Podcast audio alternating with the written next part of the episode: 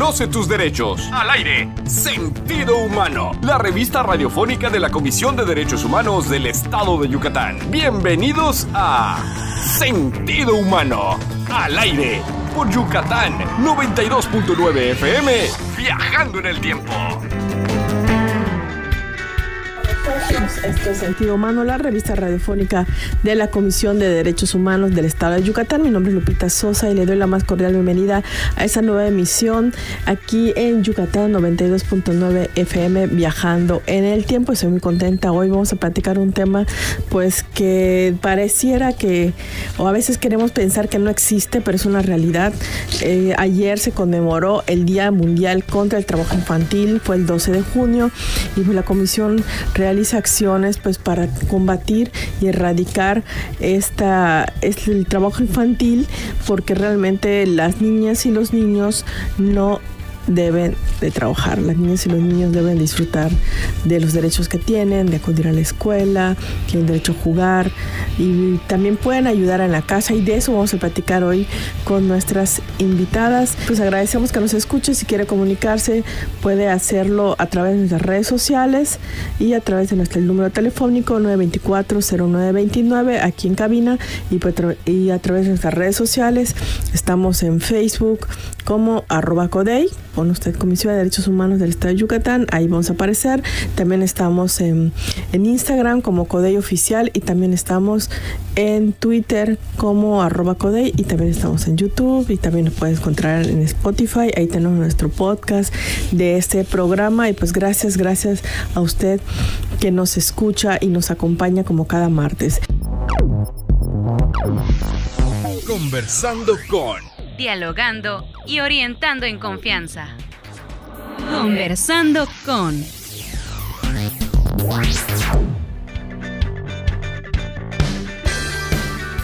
Y pues quiero dar la más cordial bienvenida a Isarli Catenia González Sets. Ella es directora del Centro de Investigación Aplicada en Derechos Humanos de la CODEI. Bienvenida, Isarli.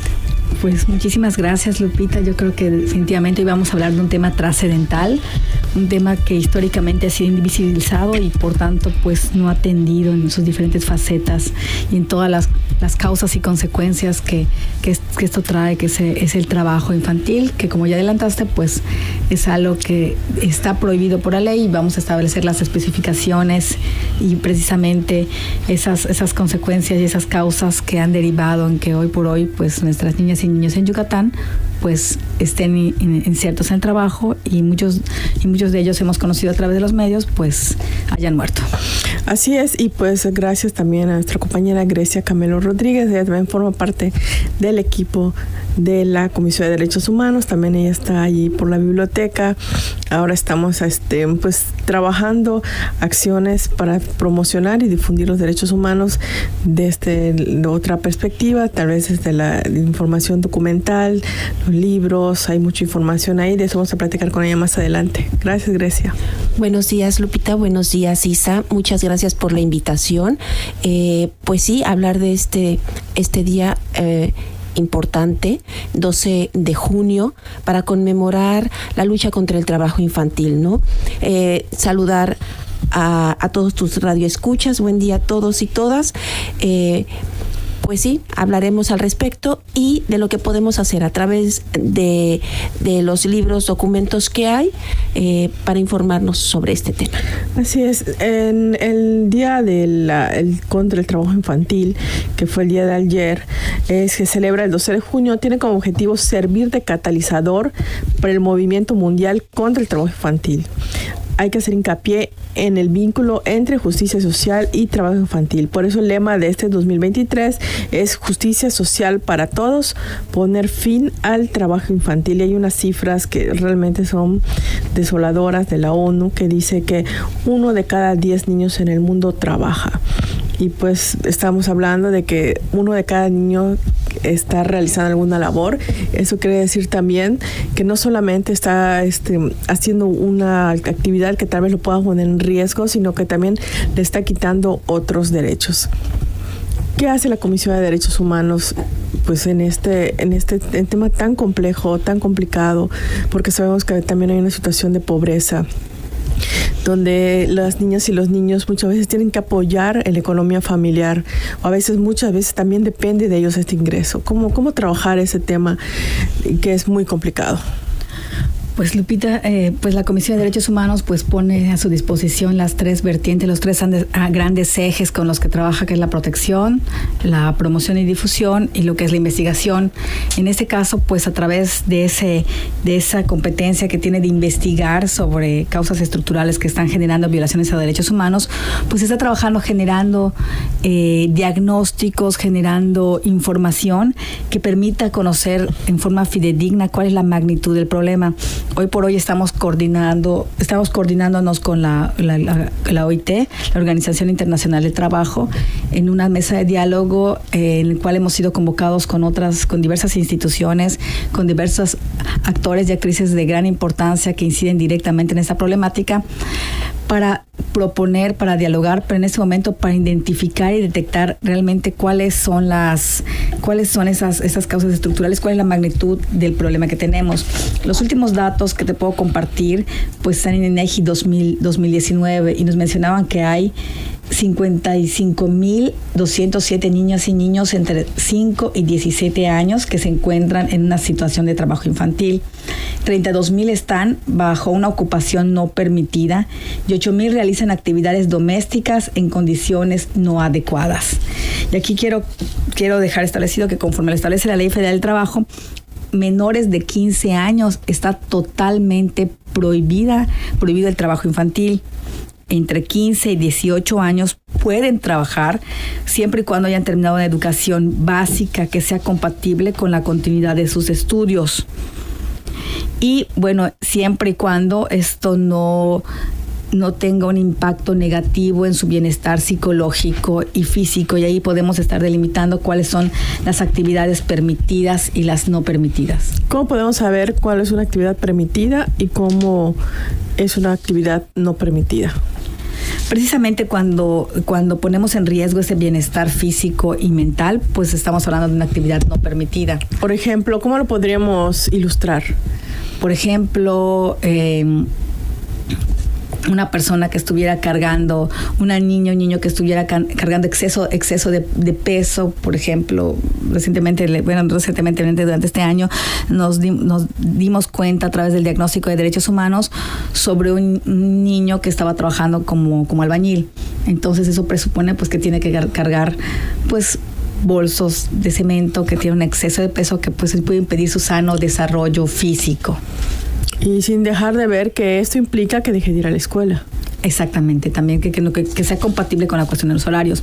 Pero lo que, que igual bien mencionaron que es, que es cómo hacer compatible que ese trabajo infantil que está prohibido, pues también también sea compatible con los usos y costumbres, que, costumbres y, que tenemos y que no necesariamente están permitidos o que desconocemos que son las causas, que son las actividades de autoconsumo o que, o que se derivan de un círculo familiar.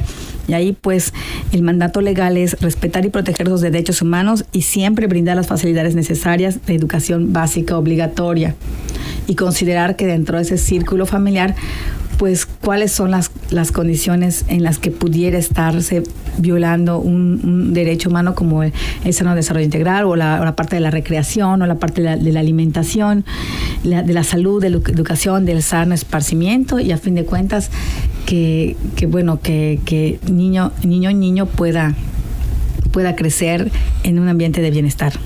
Por ejemplo, no sé, se me hace la idea de que si en, el negocio familiar venden solventes, pues el niño no puede trabajar allá. Claro, o sea, digo, a lo mejor no, está cargando grandes pesos, pero pues solo el, el oler y estar en contacto con, con, ese material, pues podría tener una, una repercusión en, su salud.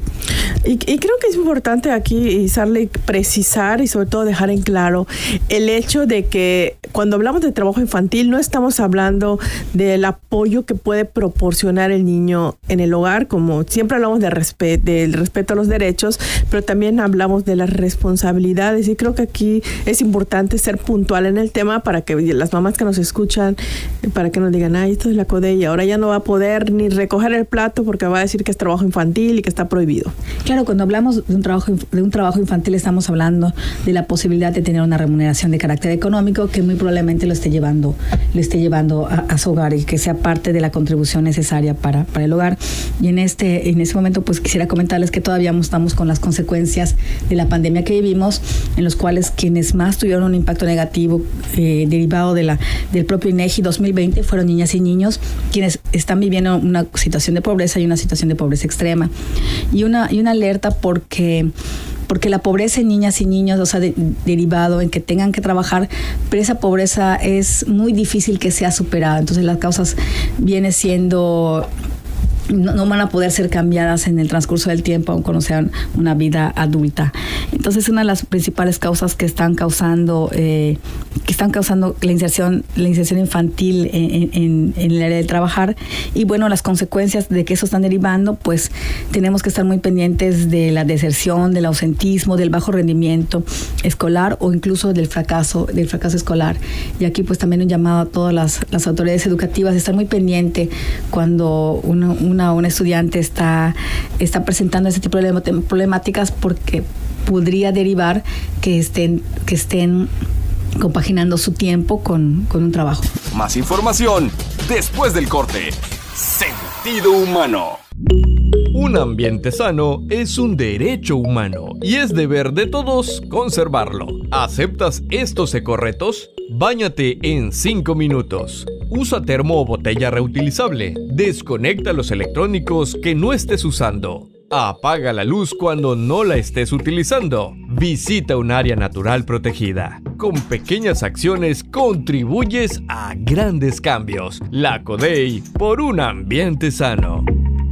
¿Eres víctima de un abuso de autoridad? Nosotros te defendemos.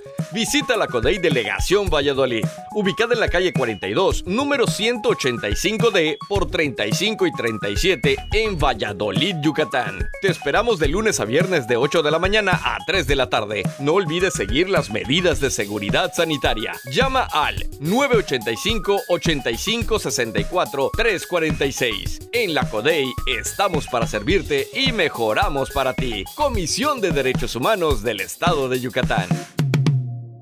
Ya regresamos. Escuchas Sentido Humano. Sabemos que los maestros tienen una carga de trabajo muy fuerte, sabemos que tienen muchas responsabilidades pero también sabemos que a veces la intervención de una maestra, de un maestro, tal vez estar pendiente de las alumnas, de los alumnos, de las niñas y de los niños, tal vez incluso hablar con los papás, con las mamás, puede hacer que esa situación cambie. Entonces, ahí a veces las pequeñas acciones pueden generar grandes cambios y ahí también a las familias un llamado a ellos para que sabemos que la situación económica es difícil y sabemos que muchas veces la contribución de las niñas y los niños aparentemente en ese momento puede ayudar a la economía, pero también hay que ver qué situación van a tener ellos a largo plazo. No, así es. Y también muy estar muy atento a cuáles son los usos y costumbres que pudieran estar atentando violaciones a están causando violaciones a derechos de niñas y niños. Por ejemplo, la al trabajo de personas, de, de trabajadoras del hogar remunerado, aquellas que entran como pues como un servicio doméstico. O cuidar de niños. a, veces también son niñas cuidando otros, otras niñas y otros niños. Claro, entonces son las familias quienes posicionan dentro de una familia quienes le van a, le van a realizar un, pago a cambio de que, de que su hija, incluso de 14 años, me ha tocado ver trabajadoras del, del, hogar remunerado de 14 años cuando, cuando la edad está prohibida, ¿no? Y bueno, a cambio de un salario, es a de que le van a ayudar con sus estudios, pero hoy por hoy es un, es un trabajo prohibido y tendría que ser, tenemos que estar buscando alternativas para que no tuvieran que estar insertas en, el trabajo de, esta manera.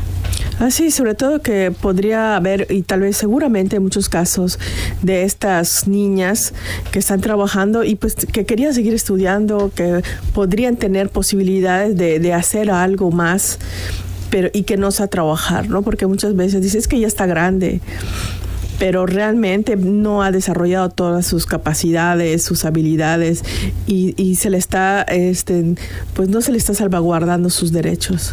Y sobre todo su derecho de ser protegida en su integridad, tanto física, mental como, como sexual. Porque pues también tenemos que recordar que pues Yucatán es uno de, uno de los estados con mayores índices de, de, abuso y violaciones de carácter sexual. Entonces todavía no están en condiciones para brindarse una protección por sí mismas. Y, y pues bueno, hoy por hoy también las personas que están, que están contratando a, a, menores de 15 años, pues están cometiendo un, delito.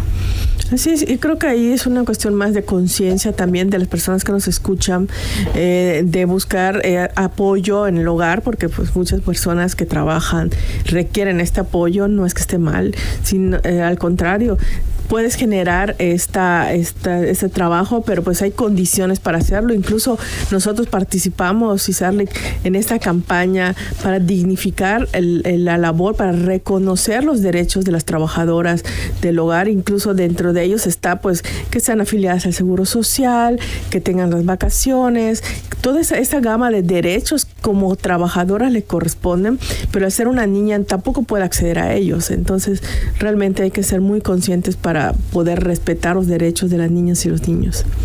Hoy por hoy creo que tenemos el gran reto de continuar trabajando por esa justicia social para erradicar el trabajo infantil en Yucatán.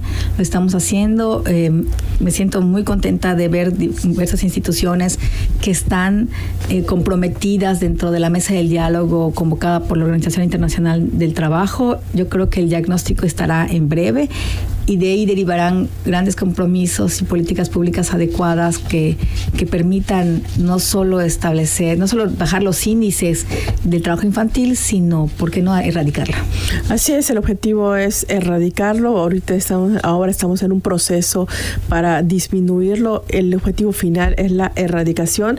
Y nada, antes de cambiar el tema, quiero comentarles que la OIT México y Cuba, que es como está en redes sociales, es, tiene una campaña durante este mes que es para erradicar el trabajo infantil y pues hay un material muy interesante, hay material dirigido también a niñas y niñas, hay famosos que están sumándose a esta campaña y pues la Comisión de Derechos Humanos también participa en esta campaña que es que el objetivo es eh, que, que, las niñas y los niños pues que su único trabajo sea jugar que su único trabajo sea ir a la escuela, sea disfrutar de sus derechos, que se realicen plenamente, porque pues muchas veces no sabemos si pues, les estamos cortando algún talento, alguna, alguna actividad que ellos pudieran realizar al ponerlos a trabajar a, a edad que no le corresponde.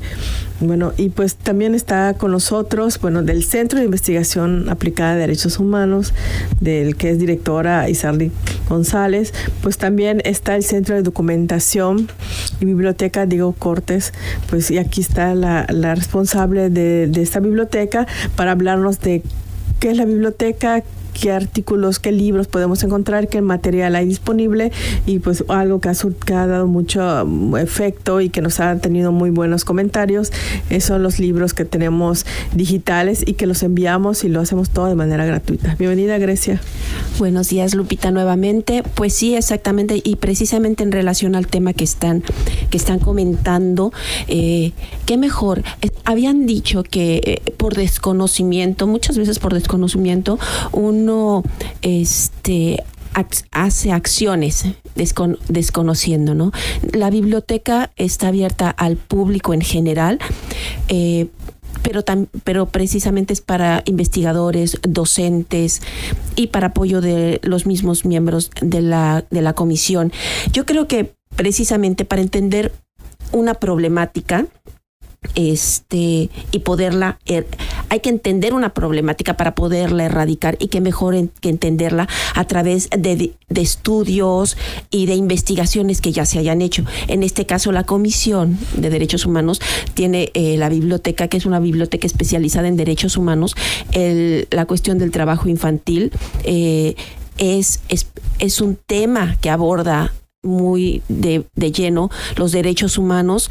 Y sobre este tema tenemos eh, documentación que eh, como tú decías a raíz sobre todo de la pandemia pues hemos tratado de implementar una biblioteca digital o documentos digitales, tratar de acercar de esta manera a la gente los documentos eh, en, relación al, trabajo infantil, por cierto, tenemos actualmente un documento que se llama Modelo de Identificación del Riesgo de Trabajo Infantil, metodología para diseñar estrategias preventivas a nivel local.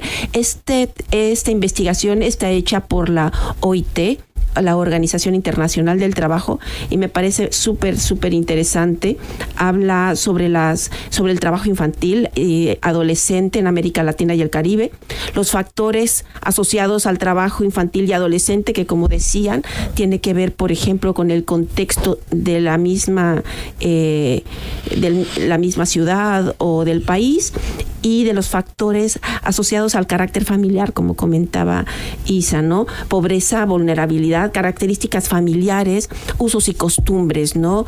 Este, en cuanto vayas aprendiendo más sobre este tema, pues va a ser más fácil eh, trabajar sobre él y erradicarlo. Y pues entonces ponemos la biblioteca, este documento que te acabo de decir de la OIT, lo pueden eh, solicitar eh, al correo de la biblioteca, que es biblioteca arroba codei, lo deletreo es c o d h e y punto org biblioteca arroba org o a través de las redes sociales. Cada lunes subimos un documento yo creo que este próximo lunes subimos este documento a, las redes para que lo soliciten por medio de las redes lo vean y lo soliciten eh, a ya sea por teléfono por medio del link que dan ustedes en eh, que se publican en las redes sociales o a través del correo electrónico. Estamos a sus órdenes de 8 de la mañana a 3 de la tarde.